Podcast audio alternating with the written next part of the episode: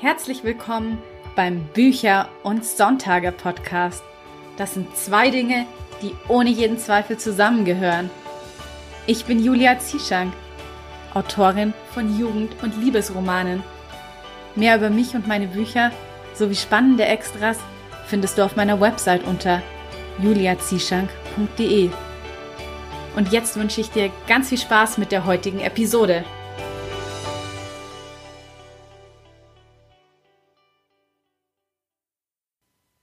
Herzlich willkommen zu einer brandneuen Folge von Bücher und Sonntage. Schön, dass du heute wieder eingeschaltet hast.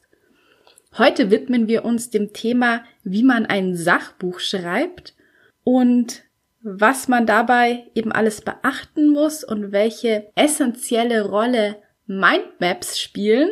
Das erfährst du alles in der heutigen Episode. Außerdem haben wir uns auch dem Thema Mut gewidmet. Ja, es gibt so viele Situationen, die Mut erfordern, vor allem eben auch Bücher zu schreiben und sie dann zu veröffentlichen. Und es gibt einfach unendlich viele Möglichkeiten, mutig zu sein. Vor allem eben auch im Alltag. Denn Mut muss gar nichts mit außergewöhnlichen Situationen zu tun haben. Häufig erfordern gerade die kleinsten Dinge Sachen, die für andere ganz alltäglich sind, den größten Mut für einen selbst. Und ja, niemand weiß das besser und weiß auch besser über das Thema Mut zu berichten als mein heutiger Gast Melina Royer. Du kennst Melina vielleicht schon durch ihren Blog Vanilla Mind oder durch ihren Podcast Still und Stark, der sich an alle introvertierten und sensiblen Menschen wendet. Ich lese tatsächlich Melinas Blog, ich glaube schon seit 2015. Also das müssten jetzt schon knapp fünf Jahre sein. Und auf Vanilla Mind teilt sie immer so viele wertvolle Tipps zum Thema Selbstständigkeit und strukturiert arbeiten im Homeoffice. Ich kann dir nur sehr ans Herz legen, mal bei Vanilla Mind vorbeizuschauen, denn da findest du auf jeden Fall auch Artikel, die für dich das Richtige sind. Genauso eben auch wie bei ihrem Podcast, den sie zusammen mit ihrem Mann Timon Royer macht, Still und Stark, den höre ich auch seit der ersten Episode und da konnte ich auch schon unglaublich viel Wertvolles für mich persönlich mit rausziehen.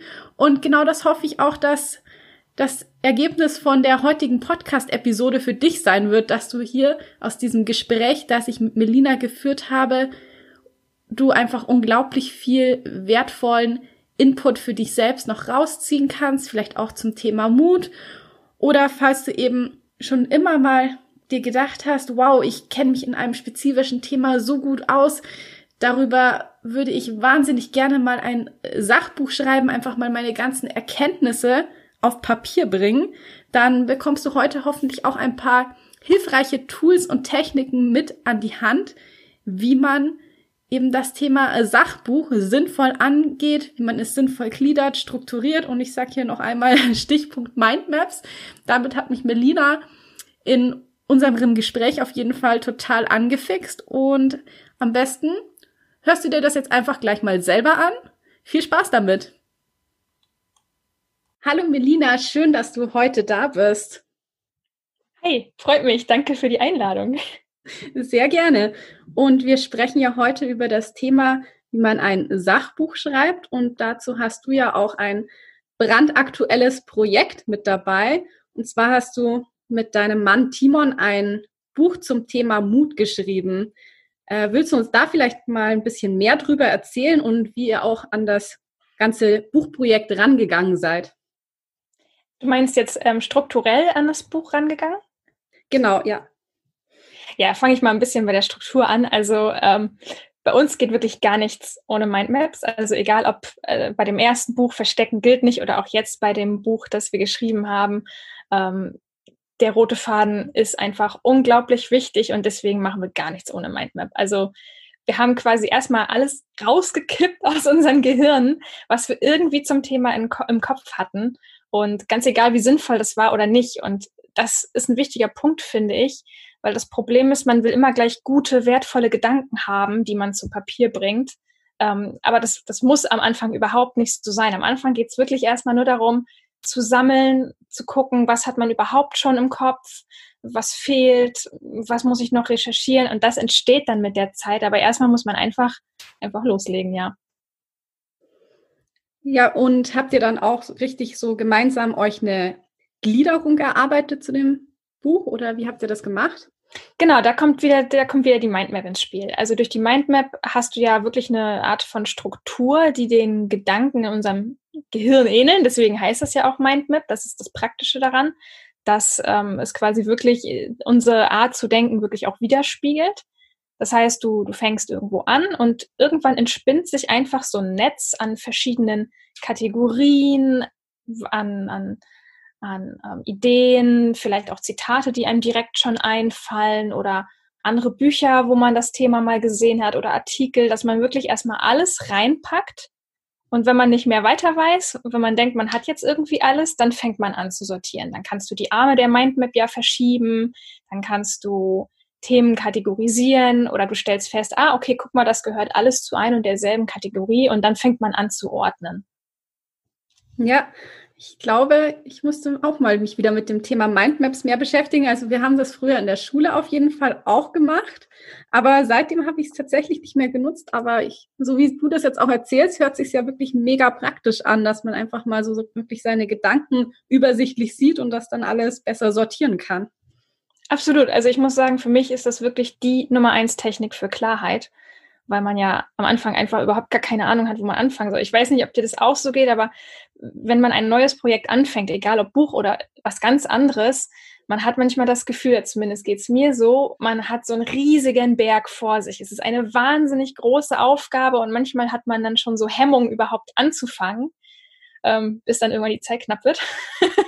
und da ist eine Mindmap einfach super, weil da muss erstmal überhaupt nichts Tolles bei rauskommen, da muss erstmal gar nichts Bombastisches entstehen. Das kommt von ganz alleine, weil man den ersten Schritt gemacht hat und gesagt hat, okay, was fällt mir zu diesem Thema jetzt überhaupt erstmal ein?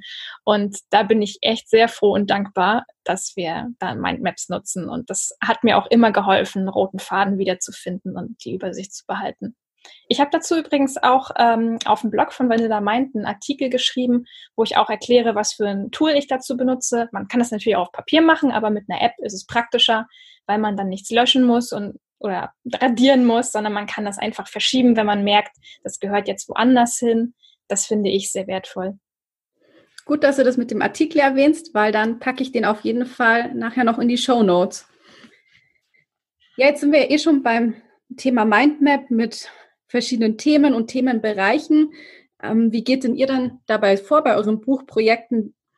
Woher wisst ihr, welche Themen ihr reinnehmt oder wie ihr auch die Themen mh, hm, aufbaut, dass es eben eine sinnvolle Reihenfolge dann ergibt?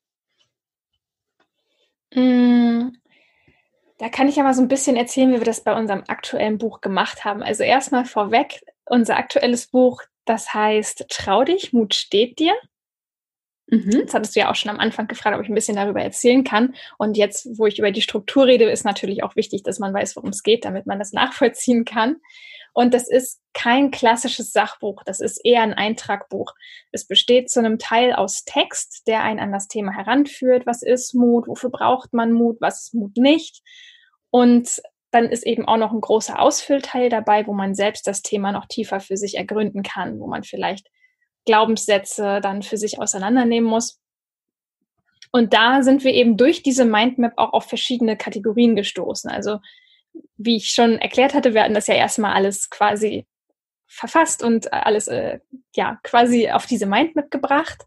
Und da haben wir dann eben irgendwann beim Durchsehen gemerkt, ah, schau mal an, das konzentriert sich hier auf vier verschiedene Bereiche, die dieses Thema Mut eigentlich so ähm, widerspiegelt. Und dann haben wir eben gesagt, okay, es hat ganz, ganz viel mit Ängsten zu tun. Welche Rolle spielen Ängste beim Mutigsein?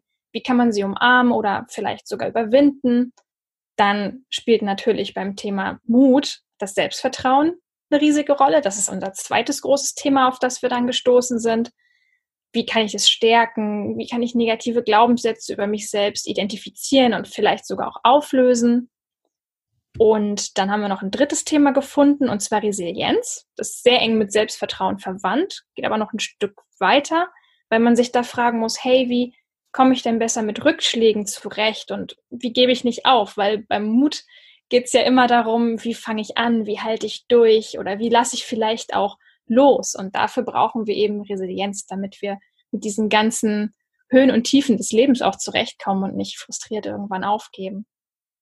Genau, das waren die ersten drei. Und das vierte war natürlich auch noch das Umfeld, weil das eine ist natürlich, was sich im Kopf abspielt.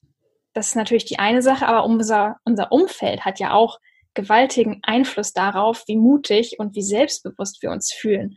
Und das ist dann eben die vierte Kategorie, auf die wir gestoßen sind, nachdem wir dann diese Mindmap eben fertig gemacht haben. Und das hat dann quasi die spätere Gliederung für das Buch vorgegeben. Und so habe ich das auch schon damals bei Verstecken gilt nicht gemacht. Also durch diese Mindmap stößt man irgendwann von ganz alleine auf diese Kategorien, die einem diesen roten Faden nachher auch geben können. Ja, das klingt auf jeden Fall sehr interessant, auch was du zu, zu den verschiedenen Themenbereichen gesagt hast. Und ja, jetzt, nachdem wir quasi ja schon die Gliederung haben, geht es ja als nächsten Punkt wahrscheinlich an die Vorabrecherche. Was habt ihr denn da so alles gemacht? Habt ihr da euch da viele Studien rausgesucht? Mhm. Ja, genau. Das ist, das ist die andere Sache. Das ist natürlich immer, wenn man eine These aufstellt, zum Beispiel, du kannst deine Denkmuster verändern. Nehmen wir das mal als These.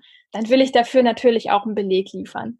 In dem Fall vom aktuellen Buch ist es natürlich so, es ist ein Buch, wo ich auch selber mit eintragen kann. Das heißt, es ist kein, kein Fachbuch. Die Leserin oder der Leser, der erwartet da jetzt keine wissenschaftliche Abhandlung. Aber trotzdem möchte ich natürlich einen Beleg haben, weil hier geht es um eine grundlegende Wahrheit zum Thema Persönlichkeitsentwicklung. Und viele Menschen sind ja auch so frustriert, dass sie gar nicht glauben, dass das überhaupt möglich ist, seine eigenen Denkmuster zu verändern und sich selbstbewusster zu fühlen. Also von daher ist mir das sehr, sehr wichtig, dass man eben so eine These auch untermauern kann. Und ja, dazu haben wir dann auch tatsächlich diverse Studien gelesen. Ja, ich finde das tatsächlich auch immer sehr wichtig in Sachbüchern, dass man da einfach ein paar Studien auch aufgezeigt bekommt, weil es einfach auch den Verstand dann mehr von dem Wahrheitsgehalt der ganzen Aussagen überzeugt. Aber gerade jetzt eben, wenn man auch Studien verwendet und zitiert, da ist ja eben auch eine ja, korrekte Quellenangabe sehr wichtig. Mhm. Und da würde ich dich auch gerne mal dazu fragen, was es denn bei, bei dem Punkt Quellenangabe alles so zu beachten gibt. Ja, das ist ein schwieriges Thema, finde ich tatsächlich, weil das Problem bei Studien ganz oft ist, dass man zu dem Thema Zeitungsartikel findet, die über diese Studie berichten und sie erklären. Aber dabei kommt es natürlich auch oft vor, dass diese Studien aus dem Kontext gerissen oder pauschalisiert werden. Das heißt, mir würde das als Quellenangabe jetzt nicht reichen, den Zeitungsartikel als Quelle zu zitieren, sondern ich versuche dann immer dann zu gucken, okay, auf welche Originalstudie bezieht sich dieser erklärende Artikel und ich versuche dann diese Studie selber zu finden und den Abstract dazu auch selber durchzulesen. Klar, dafür ist es in vielen Fällen hilfreich, wenn man natürlich Englisch kann. Also man kann leider nicht zu jedem Thema auch eine deutsche Studie finden, das wäre zu einfach. Ähm, da habe ich festgestellt, dass es natürlich wichtig ist, wenn man auch so ein bisschen das verstehen kann oder zumindest, dass man sagt, man findet ein Magazin oder eine Zeitung, die darauf wirklich sehr fundiert vorgeht und Dinge nicht aus dem Kontext reißt. Das hilft dann auch schon mal besser, das zu verstehen. Also ja, ich würde in der Quellenangabe tatsächlich immer darauf achten, die Originalstudie zu nennen und nicht einen Zeitungsartikel, wenn irgendwie möglich. Genau. Ja, das finde ich auf jeden Fall einen guten Tipp. Ich glaube, da ist man dann auch einfach auf der sichereren Seite. Ja, definitiv. Ja, da du ja jetzt eben mit dem neuen Buch auch schon dein zweites Sachbuch eben geschrieben hast.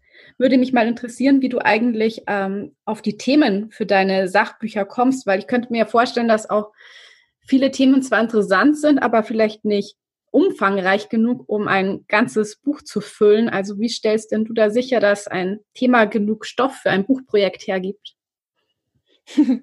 Also erstmal habe ich natürlich das unverschämte Glück gehabt, dass die Themen zu mir gekommen sind. Also es war in beiden Fällen mit beiden Buchprojekten so, dass ein Verlag auf uns zugekommen ist und gefragt hat, hey, hättet ihr Lust und Interesse daran, dazu ein Buch zu schreiben?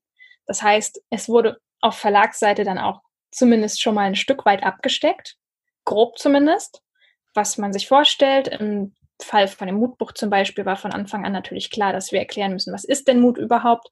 wozu braucht man Mut, was ist Mut vielleicht auch nicht, ne? Stichwort zum Beispiel Mutproben. Und dadurch ist zumindest schon mal grob so eine kleine Richtung vorgegeben. Und den Rest haben wir auch über die Mindmap rausgefunden. Dann erkennt man ja, Mensch, wie viele Ideen hat man dazu? Meistens hat man viel, viel mehr Ideen, als nachher ins Buch kommen. Tatsächlich ist es eher so rum, die Erfahrung, die ich gemacht habe, dass man am Ende meistens viel mehr Stoff hat, als nachher in das Buch rein kann, was eigentlich ein tolles Luxusproblem ist, weil kürzen kann man immer noch. Und ähm, genau, das ist, was wir meistens als Erfahrung gemacht haben, dass wir eben sowieso schon so viele Ideen hatten und dass man das quasi nur noch zurechtstutzen muss, damit es ein rundes, großes Ganzes ergibt. Ja, das ist natürlich toll, wenn man da sowieso schon so in dem Thema drin ist, dass man sich gar nicht mehr groß Gedanken drum machen muss, wie man das Buch eigentlich füllt. Hattest du schon, äh, hattest du für dich denn auch schon mal den umgekehrten Fall, dass du gesagt hast, Mensch, darauf habe ich Lust, aber da hätte mir jetzt der Stoff gefehlt? Also ich habe das manchmal bei ein paar Romanideen, aber da fange ich dann tatsächlich gar nicht erst an, dass ich merke, also die Idee ist zwar toll, aber äh, sie ist irgendwie nicht umfangreich genug für ein ganzes Projekt. Da habe ich zum Beispiel letztens dann eine Kurzgeschichte draus gemacht. Die wurde auch in einer Anthologie veröffentlicht. Die Kurzgeschichte heißt Der Zeitdieb. Die habe ich auch in einer der letzten Podcast-Episoden vorgelesen und das war eben so eine typische Idee, bei der ich wusste, die ist richtig, richtig gut, aber der Stoff reicht nicht für ein ganzes mhm. Roman, also ganzen Roman, genau. Aber dann höre ich ja auch schon raus, es ist auch schon oft so ein, so ein Fall vom eigenen Bauchgefühl, ne? Ob man, da merkt man dann halt schon relativ schnell, okay, für, für welchen Umfang ist das jetzt geeignet? Ja, dass man definitiv. da seiner Intuition folgt. Ja, jetzt würde ich gerne noch mal auf das Thema Mut zurückkommen. Und zwar würde mich nämlich noch interessieren, wie du eigentlich Mut definierst und ob du es mutig findest, ein Buch zu veröffentlichen. ähm, ja, vielleicht erstmal kurz zu der Definition. Also Mut ist auf jeden Fall, denke ich, die Fähigkeit, trotz Bedenken und Ängsten etwas zu tun. Dass man sich nicht von seinen Ängsten aufhalten lässt. Es ist okay, Angst zu haben. Es ist wirklich total in Ordnung.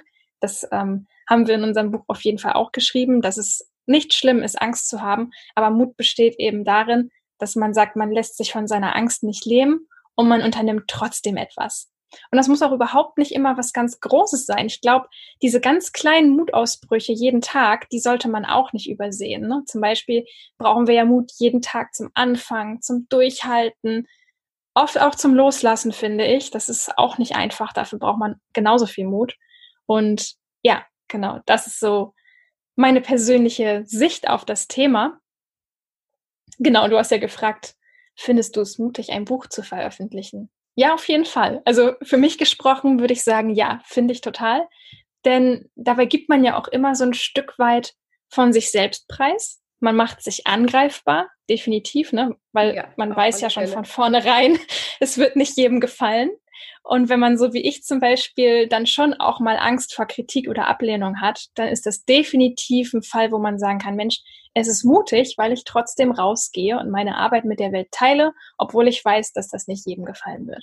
Also ja, das finde ja. ich mutig. Ich hätte jetzt die Frage tatsächlich genauso beantwortet, weil ich eben auch finde, dass in einem Buch ja sein ganzes Herzblut Blut drin steckt und man auch einen Teil von seiner Persönlichkeit reinpackt und man sich dann einfach durch die Veröffentlichung auch verletzlich macht, wie du schon sagst, mhm. weil man auch nicht jedem gefallen kann und es garantiert Kritik geben wird. Das ist einfach immer so. Und genau aus dem Grund finde ich auch, es ist mutig. Deswegen an alle Autoren, ihr seid super mutig. So sieht's aus, genau. Man kann das auch, glaube ich, generell auf kreative Arbeit ausweiten. Ne? Die kreative Seele ist sehr eng mit ihrer Arbeit verbunden und dementsprechend Fall. natürlich auch verletzlich, klar. Genau. Ja, jetzt wollte ich noch sagen, weil du es vorhin auch schon bei deiner Definition von Mut so ein bisschen angerissen hast. Und zwar eins meiner ja, Lieblingssprüche, Zitate stammt ja da tatsächlich auch von dir. Du hast nämlich mal irgendwo geschrieben, hab Angst und mach es trotzdem. Und das ist für mich zu sowas wie einem ja, Leitfaden geworden. Das sage ich mir wirklich sehr oft in bei Entscheidungen und das hat mir auch dadurch schon sehr viele Chancen und Möglichkeiten eröffnet, weil ich mich einfach getraut habe. Und jetzt hätte ich noch gerne von dir gewusst, ob du auch ein Lieblingszitat zum Thema Mut hast. Oh, das ist total schwer zu sagen. Ich sag dir auch warum, weil Timon und ich bei der Buchrecherche jetzt für unser neues Mutbuch gerade so unglaublich viele tolle Zitate gelesen haben. Da ist es so wahnsinnig schwer, sich auf eins festzulegen. Du darfst auch gerne mehrere nennen. Aber eins kann ich auch an dieser Stelle schon mal direkt verraten. Also wir haben nicht nur das Buch, das demnächst erscheint, sondern wir haben eine komplette Kartenbox mit 50 Mutzitaten entworfen, oh, die wow. zeitgleich mit dem Buch erscheint. Ja, also so viel zum Thema Mutzitate. Genau, da kommt, da kommt definitiv noch mehr, nämlich eine richtig schöne kleine Kartenbox, wo man quasi jeden Tag so einen kleinen Mutmacher rausziehen kann, wenn man das gerade braucht und ein bisschen Aufmunterung vertragen kann. Und genau, ja, wer dann auch nicht länger warten will und das Buch oder die Box schon vorbestellt, da haben wir uns dann auch noch mal ein extra Goodie ausgedacht und ja, da freue ich mich schon sehr drauf. Aber um jetzt einfach mal ein Zitat zu nennen, das mir gerade in Erinnerung geblieben ist, es ist vielleicht gar nicht das Beste oder Schönste, aber irgendwie denke ich da gerade täglich dran. Paul McCartney hat gesagt, mutig ist in diesem Leben jeder, der nicht aufgibt. Das finde ich schön. Das finde ich auch sehr schön. Das ist jetzt, glaube ich, auch gerade in der aktuellen Situation wieder sehr wichtig. Einfach nicht aufgeben und positiv denken. Ja, es ist ein total schlichtes Zitat, aber es ist einfach wahr, ja. Ja, manchmal sind aber auch wirklich diese schlichten Erkenntnisse die, die einem dann so am meisten die Augen öffnen, finde ich. Ja, das stimmt. Und dass man eben auch lernt, jeden Tag für sich zu nehmen, finde ich. Oft geht es mir persönlich so, ich denke so wahnsinnig viel an die Zukunft und das löst dann manchmal mehr Ängste aus, als wenn man sich einfach sagen würde, hey, ich denke nur an heute und ich nehme nur den heutigen Tag und ja, alles andere kommt morgen. Genau. Ja, dann wollte ich noch gerne zu deinem anderen Buch eingehen. Und zwar Verstecken gilt nicht, denn das hat ja auch viel mit Mut zu tun, nämlich dem Mut, seine Schüchternheit zu überwinden. Und dazu lese ich ja dann auch gleich noch die Hörprobe vor. Ja, aber zunächst mal magst du uns vielleicht ein bisschen mehr über Verstecken gilt nicht erzählen, worum es da denn eigentlich so genau geht. Mhm. Ja, also ganz grob gesagt ist Verstecken gilt nicht meine eigene Geschichte zu mehr Mut und Selbstvertrauen, meine persönliche Reise. Ja, ich kann ja mal so kurz erzählen, wo ich eigentlich herkomme, was das Thema Schüchternheit angeht. Also ich war früher so wahnsinnig schüchtern, dass ich andere kaum ansehen konnte. Also ich konnte wirklich einfach nicht mit anderen Menschen sprechen. Mit Fremden sowieso nicht, aber selbst Leute, die ich gekannt habe, ich hatte da auch Schwierigkeiten, Blickkontakt aufzubauen oder meine Meinung zu sagen. Oder also ich hatte wirklich immer große Angst vor Menschen. Heute ist es so, ich kann Interviews geben, offensichtlich. Ja. Sogar im Fernsehen habe ich schon Interviews gegeben, beziehungsweise ein Interview ist mittlerweile auch schon ein bisschen her.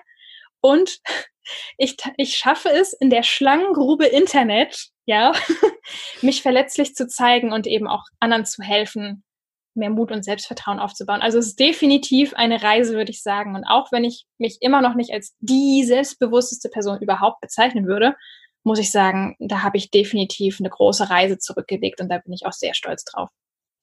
Ja, ich muss sagen, ich habe ja das Buch auch schon gelesen und das fand ich auch wirklich das Schöne daran, dass man sich so super mit dir identifizieren konnte. Als wir uns damals 2017 auf der Buchmesse das erste Mal begegnet sind, da hatte ich dein Buch gerade so zur Hälfte gelesen gehabt. Und ich muss sagen, dass ich auch heute definitiv nicht mehr die Person bin von 2017. Und da hat dein Buch schon auch ein Stück weit dazu mit beigetragen. Also 2017 hätte ich zum Beispiel niemals einen eigenen Podcast gestartet, schon gar nicht bei dem Podcast-Konzept, das ich jetzt habe, eben Interviews führen und mit anderen Leuten reden. Also das hätte ich ja ganz furchtbar gefunden. Da hätte ich ja Bauchkrämpfe davon bekommen. Und ja, also ich will gar nicht äh, leugnen, dass es mir immer noch manchmal so ein leichtes Unwohlsein verursacht, aber es ist definitiv schon sehr viel besser geworden, so eben wie bei dir auch. Also wir sind jetzt beide schon mal in der Lage, Interviews zu führen und ich finde, das ist ein toller Fortschritt, auf den man ja auch mal stolz sein kann. Absolut. Finde ich total schön, dass du das für dich so gesagt hast. Toll. Dankeschön. Es freut mich wahnsinnig. Das ja. ist nämlich auch so meine größte Hoffnung eben gewesen, dass ich eben ich habe dieses Buch ja nicht geschrieben, weil ich unbedingt ein Buch schreiben wollte, weil ich das so wahnsinnig toll fand, sondern weil ich wirklich einfach die Hoffnung hatte, dass sich dadurch andere auch mehr gesehen und verstanden fühlen können. Und es ist halt ein schönes Gefühl, wie du eben auch schon gesagt hast, dass man eben merkt, oh, ich bin ja gar nicht alleine da draußen. Genau so ist es. Und ich finde ja auch einfach den Titel so unglaublich passend. Da wollte ich dich eh schon immer fragen, ob der Titel eigentlich von äh, dir stammt oder hat den ähm, sich der Verlag überlegt? Nee, der kommt nicht von mir. da habe ich, da habe ich nicht so die texterischen On-Point-Fähigkeiten. Das ist vom Verlag gekommen. Ja. ja. Ich fand den Titel aber auch auf Anhieb sehr schön. Als ich den das erste Mal erfahren hatte, gehört hatte, da dachte ich auch so, Mensch, ja, das passt. Ja, ich finde das doch einfach mal so eine Ansage, so verstecken gilt nicht. Ja, so sieht's aus. das vor allen Dingen, weil es auch was schön ist, was da drin steckt, ist ja, dass Ängste auch okay sind. Also verstecken gilt nicht heißt, ja, du kannst ruhig Angst haben, aber doch trotzdem darfst du dich nicht verstecken. Genau, man darf sich eben nicht von äh, seinen Ängsten das Leben bestimmen lassen. Genau. Deswegen finde ich das auch total okay, wenn man jetzt sagt, man, ich bin jetzt immer noch nicht die selbstbewussteste Person, die sich da auf die Bühne stellt und alles macht. Das muss man auch gar nicht werden. Es geht eigentlich nur darum zu sagen, Mensch, ich, ich fühle mich im Kopf halbwegs frei und ich lasse mich nicht davon beherrschen. Genau, ja. Jetzt würde ich dich gerne noch zum Abschluss dieses Gesprächs noch gerne fragen, wie sieht denn für dich ein perfekter Sonntag aus? Ein perfekter Sonntag? So ein bisschen wie jetzt. Okay, jetzt ist gerade unter der Woche, aber so wie heute wäre auch der perfekte Sonntag. Und zwar schön lange schlafen. Am besten lässt man sich direkt von der Sonne wecken. Hier strahlt gerade unglaublich schön die Sonne rein. Wir haben nicht mal eine einzige Wolke am Himmel. Ich war heute einmal ganz kurz schon ums Haus laufen und habe die Kirschblüten gesehen. Das war einfach herrlich. Also so Sonne, ein schöner Spaziergang in der Natur, eine Tasse Tee und rumgammeln. Das ist perfekt. Und ein gutes Buch lesen, hoffe ich. Und ein gutes Buch lesen. Wie konnte ich das vergessen? Nein, sehr schöne Definition. Ich muss ja sagen, ich bin auch ein Riesenfan vom Frühling und ich freue mich schon richtig drauf, wenn ich jetzt dann mal mit meiner Kamera losziehen kann und die ganzen Kirschblüten fotografieren. Ja, herrlich. Also man kriegt auch jedes Jahr einfach nicht genug von dem Anblick. Das ist wahr.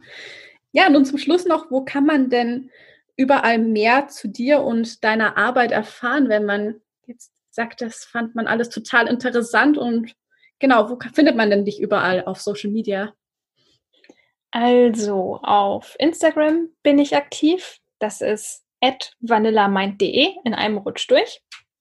Und ansonsten ganz heißer Tipp, auf jeden Fall sich für den Moodletter anmelden. Das ist meine, meine persönliche Antwort auf das Thema Newsletter. Den habe ich Moodletter genannt, weil ich dort wirklich auch Impulse teile für Menschen, die mehr Selbstvertrauen haben wollen. Ich habe jetzt auch gerade in dieser Zeit oft das Feedback erhalten, dass dieser Moodletter gerade so wahnsinnig gut tut, weil er nicht pushy ist, weil er nicht sagt, du musst höher, schneller, weiter, mehr schaffen, sondern wirklich dieses, dass man zu sich selbst zurückkommt und sich darüber Gedanken macht, was will ich eigentlich. Ja, sehr schön. Ich packe das auch alles in die Show Notes und dann bedanke ich mich, dass du heute hier warst und uns ein paar Einblicke in dein Mutbuch gegeben hast. Und es war wirklich ein sehr interessantes Gespräch mit dir. Freut mich. Vielen, vielen Dank für die Einladung. Und nun folgt eine kleine Hörprobe aus Verstecken gilt nicht von Melina Royer. Das Schwarz-Weiß-Denken. Wenn wir schon mal beim Perfektionismus sind, können wir auch gleich den Rundumschlag machen. Sehr eng mit ihm verwandt ist nämlich das Schwarz-Weiß-Denken – gern begleitet von plötzlich auftretenden Stimmungsschwankungen. Ich sag's dir, den Spagat zwischen überbordender Freude und unsäglicher Traurigkeit beherrschte ich aus dem FF, und dafür musste ich nicht einmal meine Tage haben.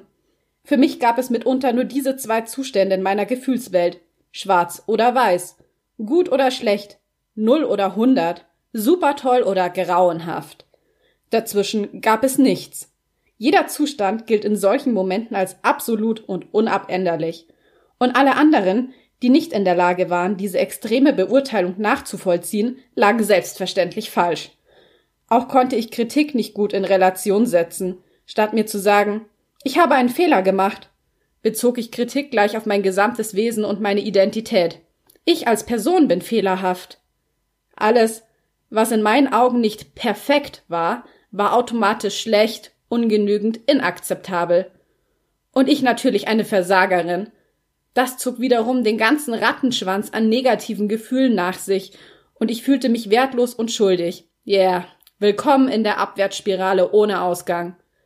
Sind wir erstmal hier angekommen, können wir uns so richtig schön in unserem Selbstmitleid baden und unseren bedauernswerten Zustand beklagen. Aber warte noch einen Moment damit, es geht ja noch weiter. Dasselbe wie das Schwarz-Weiß-Denken ist das Entweder-oder-Denken. Entweder kann ich alles oder ich bin ein Loser. Manchmal ertappe ich mich dabei auf frischer Tat, wie ich in diesem Denkmuster gefangen bin. Ich sehe zum Beispiel gern Kochsendungen wie The Taste. Futtern ist mein zweiter Vorname und manchmal bedauere ich es im Scherz, dass ich es nicht zu meinem Beruf gemacht habe, den ganzen Tag lang nur zu essen. Aber jedes Mal, wenn ich The Taste schaue, halte ich mich für eine Versagerin. Ich fange an, mich mit den Profis in der Show zu vergleichen und rede mir ein, dass ich gar nicht kochen könne. Entweder kochst du so gut wie die oder du kannst gar nicht kochen. Es ist einfach absurd. Ich kann nämlich sogar sehr gut kochen. Nur eben nicht auf Sternenniveau. Was hat das mit unserer Schüchternheit zu tun? Ganz einfach. Als Schüchterner suchst du nach Veränderung. Veränderung darf aber nicht heißen, dass du die Erfolge anderer als etwas siehst, das du selbst niemals erreichen wirst. Damit blockierst du dich selbst. Diese Lücke zwischen ich kann alles und ich kann gar nichts ist bei Schüchternen gewaltig. Sie zweifeln so an sich selbst, dass sie zu Extremen neigen. Eine Brücke lässt sich nur schlagen, wenn man seine Probleme in einzelne, machbare Schritte zerlegt. Was machen wir stattdessen? Wir lieben die ewigen Vergleiche mit anderen über alles. Man könnte sich ja Vorbilder suchen, die nur einen oder zwei Schritte weiter sind als man selbst und von ihnen lernen. Nein, stattdessen vergleicht man sich mit dem schönsten, reichsten, glamourösesten und intelligentesten Menschen des Planeten und bedauert, dass man selbst niemals erreichen wird, was das eigene Idol erreicht hat. Dabei blendet man komplett aus, dass auch die Menschen, die wir so sehr bewundern, viele Jahre und viele Misserfolge benötigt haben, um dorthin zu gelangen, wo sie jetzt stehen. Sätze, die Schwarz-Weiß-Denker gern benutzen. Eine Welt ohne Zwischentöne macht das Leben ganz schön schwer. Hier ein paar Lieblingssätze, mit denen man Schwarz-Weiß-Denker schnell entlarven kann. Warum passiert das immer nur mir? Niemand mag mich. Ich mache nie etwas richtig. Allen geht es viel besser als mir. Entweder schaffe ich das oder alles wird in einer Katastrophe enden. Besonders die Worte nie, alles und immer sind gute Indikatoren, um Schwarz-Weiß-Denken aufzudecken. Lass mich noch einmal auf das Thema Kochen zurückkommen, denn es ist ein gutes Beispiel dafür, wie man seine eigenen Fähigkeiten in einem ganz anderen Licht sehen kann. Mir hat niemand beigebracht, wie man professionell kocht. Macht ja auch nichts. Wenn ich wollte, könnte ich es angehen und mir einen Mentor suchen. Dann hätte ich die Chance, noch wesentlich besser zu werden. Es ist ja nicht so, dass ich nichts kann. Im Gegenteil, meine Fähigkeiten sind bereits gut. Statt also nur eine unüberbrückbare Kluft zwischen dem Ist-Zustand und dem Idealzustand zu sehen, Wäre es da nicht besser, einen Weg zum Ziel zu formulieren? Allein dadurch verändert sich der Blick, denn es gibt immer einen Weg. Die Frage ist nur, bin ich bereit zu tun, was dafür nötig ist? Als wir jünger waren und wenig Lebenserfahrung hatten, war ein gewisses Schwarz-Weiß-Denken normal. Uns fehlte einfach der Erfahrungshorizont und Zwischentöne mussten wir erst kennenlernen. Aber wenn wir ein geringes Selbstwertgefühl haben, können wir in diesem Denkmuster ewig gefangen sein. Die Antwort auf die Frage, was wir gegen solche destruktiven Denkmuster tun können, lautet also fast immer das eigene Selbstwertgefühl stärken. Wie du das schaffen kannst, erfährst du im dritten und vierten Kapitel. Das negative Gedankenkarussell. Viele Schüchterne kennen und fürchten es. Das negative Gedankenkarussell. Wenn der Kopf so laut ist, dass man nicht schlafen kann. Karussell mag ja im ersten Moment nach Spaß klingen, doch eigentlich ist es die Hölle. Am Ende beinahe jeden Tages liegst du wach und egal was du probierst, du schaffst es einfach nicht, deine Gedanken abzustellen. Sie sind so penetrant, dass selbst ein Bauarbeiter mit Presslufthammer, der vor deinem Fenster arbeitet, nicht übertönen könnte, was dein Kopf dir immer und immer wieder in einer Art Dauerschleife an Gedanken um die Ohren haut. Hätte man diese Art von Konzentration auch bei positiven Gedanken, wäre man unbesiegbar. Meine Top 3 der Dauerschleifen, wenn mein Hirn mal wieder im Karussellmodus festhängt. Erstens. Lange darüber nachgrübeln, was andere Menschen über mich wohl denken. Finden sie mich komisch? Glauben sie, ich sei dumm? Was halten sie von mir, wenn ich X tue oder Y sage? Was sie wirklich denken, erfahre ich natürlich nicht, schließlich frage ich sie nicht.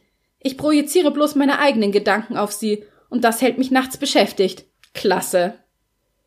Zweitens. Mich mit anderen vergleichen und bedauern wie hässlich, unsportlich, pummelig, klein, undiszipliniert ich doch bin. Füge hier ein Adjektiv deiner Wahl ein, bestimmt habe ich einige wichtige vergessen. Drittens. Das Was wäre wenn Spielchen spielen, bevorzugt auf dem Spiellevel Worst-Case-Szenario. Alles andere macht doch keinen Spaß. Was wäre, wenn mich niemand mehr mag? Was wäre, wenn ich mich bei einem Meeting verspreche? Was wäre, wenn mein Partner mich verlässt? Dank deiner Superkraft für unnötiges Negativdenken mutierst du zielstrebig zum Pessimisten. Doch halt, du selbst bezeichnest das als gesunden Realismus. Schiefgehen kann schließlich immer was. Man muss stets mit allem rechnen, ist es nicht so? Wenn du schon zu den fortgeschrittenen Karussellfahrern gehörst, kannst du sogar auch tagsüber immer wieder davon heimgesucht werden. Bei der Arbeit, während du in der U-Bahn oder am Bus sitzt, beim Einkaufen, wo immer du gerade bist. Juhu! Und das Beste daran ist, selbst vergleichsweise unwichtige Entscheidungen lassen dich einfach nicht los. Soll ich wirklich zu der Party am Wochenende gehen? Was ziehe ich heute Abend an? Fehlt nur noch die Frage, Warum ist die Banane krumm und welche Risiken hat das eigentlich für mein Leben? Etwa auf diesem Niveau spielt sich manchmal das negative Gedankenkarussell ab, nur wir bekommen es nicht mit und machen aus einer Mücke einen Elefanten. Das Gedankenkarussell zeichnet sich ja dadurch aus, dass sich weder eine Lösung noch ein Ausweg finden lassen. Du stellst dir hundert Fragen und bekommst im Gegenzug nicht eine einzige Antwort. Ein echt bescheuerter Deal. Ich weiß, es macht keinen Spaß, in so vielen unangenehmen Verhaltensmustern herumzuwühlen. Warum mache ich das? Ich glaube, wenn wir erst einmal aufgedeckt haben, welche Verhaltensweisen und Angewohnheiten mitunter bei uns das Steuer übernehmen, nähern wir uns einem kleinen Schritt unserem Ziel, wir selbst zu sein. Zu wissen, was gerade in uns abläuft, kann bereits helfen, unser Bewusstsein dahingehend zu schärfen, Stopp zu rufen, sobald wir uns dabei erwischen, in solche Selbstzerstörungsmechanismen abzurutschen. Mir hat auch die Erkenntnis, dass ich hochsensibel bin, sehr dabei geholfen, mein eigenes Wesen zu respektieren und mehr zu schätzen. Darauf möchte ich im nächsten Abschnitt näher eingehen, da ich festgestellt habe, dass einige Schüchterne zur Gruppe der Hochsensiblen gehören. Ich hoffe, dir hat dieser kleine Auszug aus Verstecken gilt nicht, wie man als Schüchterner die Welt erobert von Melina Royer gefallen und ja, falls du selbst zu den schüchternen Menschen gehörst, kann ich dir das Buch wirklich sehr ans Herz legen. Also mir hat es nämlich die Augen geöffnet, vor allem in der Hinsicht, wie ich bezogen Schüchternheit eigentlich ist. Denn im Prinzip dreht sich alles immer nur darum, dass man sich denkt, ja, was denken die anderen eigentlich von mir? Und hoffentlich ich sage oder mache ich nichts Blödes. Also man ist eigentlich immer nur versucht, gut dazustehen. Und ähm, ja, das hat mir eigentlich die Augen so ein bisschen geöffnet, weil ich doch eigentlich kein so ich-bezogener Mensch bin und doch auch gerne anderen eben zuhöre und, und ihnen helfe. Aber das kann man eben nicht anderen zuhören, wenn man im Prinzip immer in seinem eigenen Gedankenkarussell und in seinen eigenen Ängsten so gefangen ist. Und ja, was ich auch in dem Buch super fand, ist natürlich der Selbsthumor, mit dem Melina das Thema Schüchternheit angeht. Also das konntet ihr jetzt in der Hörprobe auch eben schon ein bisschen hören, dass es eben kein trockenes Sachbuch ist, sondern auch immer wieder durchzogen von ihren ähm, humorvollen oder auch ähm, ja sarkastischen Aussagen. Also ja, wie gesagt, mir hat das Buch sehr gut gefallen und ich packe euch das Buch und auch alle Links und den Artikel zur Mindmap, den wir im Interview erwähnt haben, in die Show Notes. Und ja, damit sind wir dann am Ende dieser Episode angekommen. Wie immer freue ich mich von dir zu hören. Ich bin gespannt auf dein Feedback. Du kannst dich gerne mit mir vernetzen. Du findest mich auf Instagram unter Julia Zieschang. Und ansonsten würde ich mich wahnsinnig freuen, wenn du mich unterstützt und mir eine Bewertung auf iTunes da lässt, wenn dir diese Episode wirklich weitergeholfen hat. Und vergiss natürlich auch nicht, mir auf Spotify und iTunes zu folgen, damit du auch keine zukünftigen Episoden von Bücher und Sonntage verpasst. Und damit bleibt mir nur noch zu sagen, ich hoffe, du schaltest wieder ein, wenn es Zeit ist für Bücher und Sonntage. Bis zum nächsten Mal.